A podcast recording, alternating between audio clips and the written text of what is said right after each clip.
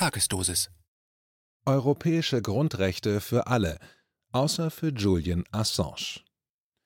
Ein Kommentar von Matthias Bröckers.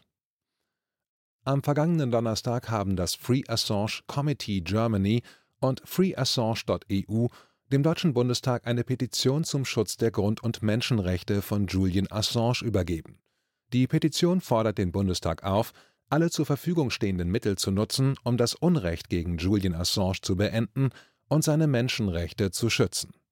Zitat Das Mindeste, das für Julian Assange passieren muss, ist die Verlegung in ein ziviles Krankenhaus. Zitat Ende, heißt es in der Petition fest.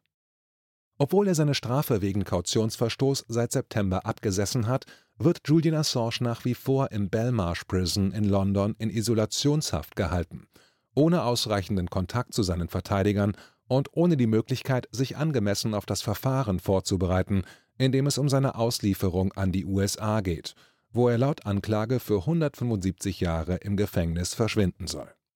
Dass sowohl diese Anklage, die seit Juli 2019 dreimal geändert wurde, wie auch der Umgang der britischen Justiz mit dem Wikileaks-Gründer rechtlich höchst fragwürdig ist, dass dies von namhaften Juristen festgestellt wurde und der Folterbeauftragte der Vereinten Nationen, Niels Melzer, nach einem Besuch Assanges festgestellt hat, dass es sich bei der Behandlung Assanges um massive psychische Folter handelt, all dies ist seitens der deutschen Regierung und des Bundestags bisher hartnäckig ignoriert worden.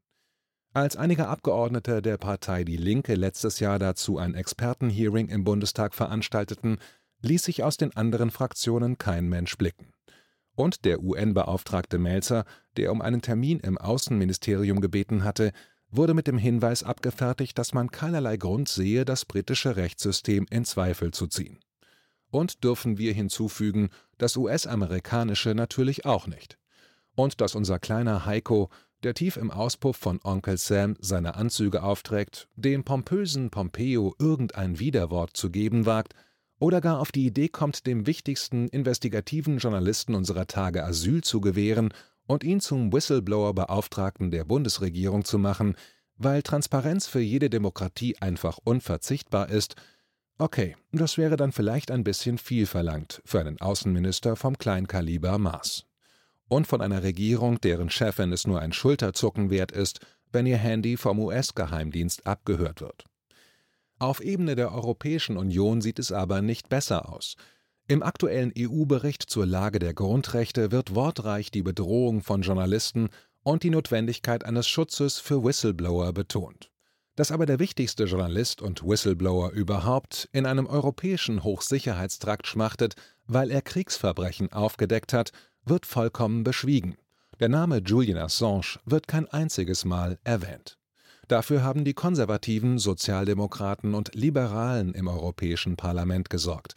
Ein Antrag der linken konföderierten Fraktion des Europaparlaments, in den Bericht zumindest den Hinweis aufzunehmen, Zitat, dass die Inhaftierung und strafrechtliche Verfolgung von Julian Assange einen gefährlichen Präzedenzfall für Journalisten darstellt, wie von der Parlamentarischen Versammlung des Europarates bestätigt, Zitat Ende, wurde mit 481 zu 191 Stimmen abgelehnt auch die großen Medien, die mit Julian Assange zusammengearbeitet und mit den WikiLeaks-Enthüllungen weltweit Schlagzeilen produzierten, heute vor zehn Jahren erschienen ihre Aufmacher zu Cablegate, den von WikiLeaks publizierten Diplomatendepeschen, die tiefe Einblicke in die Usancen der US-Außenpolitik gewährten, haben für den Kollegen, der aufgrund von fingierten Ermittlungsverfahren in die ecuadorianische Botschaft fliehen musste, dort acht Jahre isoliert war und nun in einem britischen Hochsicherheitstrakt für Schwerverbrecher gehalten wird, bis dato kaum einen Finger gerührt.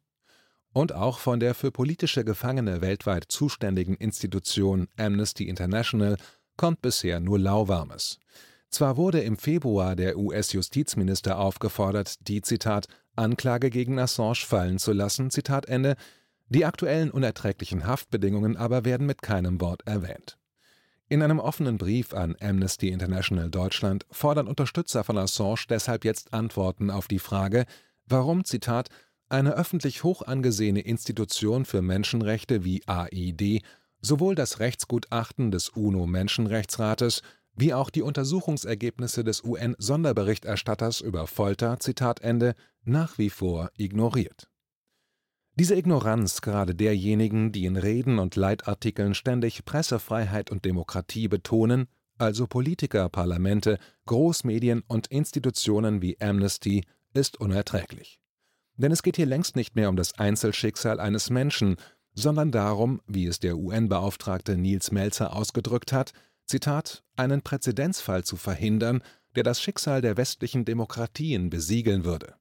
Denn wenn es erst einmal zu einem Verbrechen geworden ist, die Wahrheit zu sagen, während die Mächtigen straffrei ausgehen, wird es zu spät sein, den Kurs zu korrigieren. Unsere Stimme wird dann vor Zensur und unser Schicksal vor uneingeschränkter Tyrannei kapituliert haben. Zitat Ende. Edward Snowden hat das prägnant auf den Punkt gebracht. Zitat Wenn das Aufdecken von Verbrechen wie ein Verbrechen behandelt wird, werden wir von Verbrechern regiert. Zitat Ende. Dass die oben genannten Instanzen und Institutionen zu dem schreienden Unrecht schweigen, das Julian Assange angetan wird, macht deutlich, dass sie schon mit mehr als einem Bein nicht auf Seiten des Rechtsstaats und der Menschenrechte, sondern auf der Seite der Verbrecher stehen. Matthias Bröckers schrieb zuletzt Klimalügner vom Ende des Kapitalismus und der Zufilisation und Don't Kill the Messenger Freiheit für Julian Assange im Westend Verlag. Er bloggt auf bröckers.com.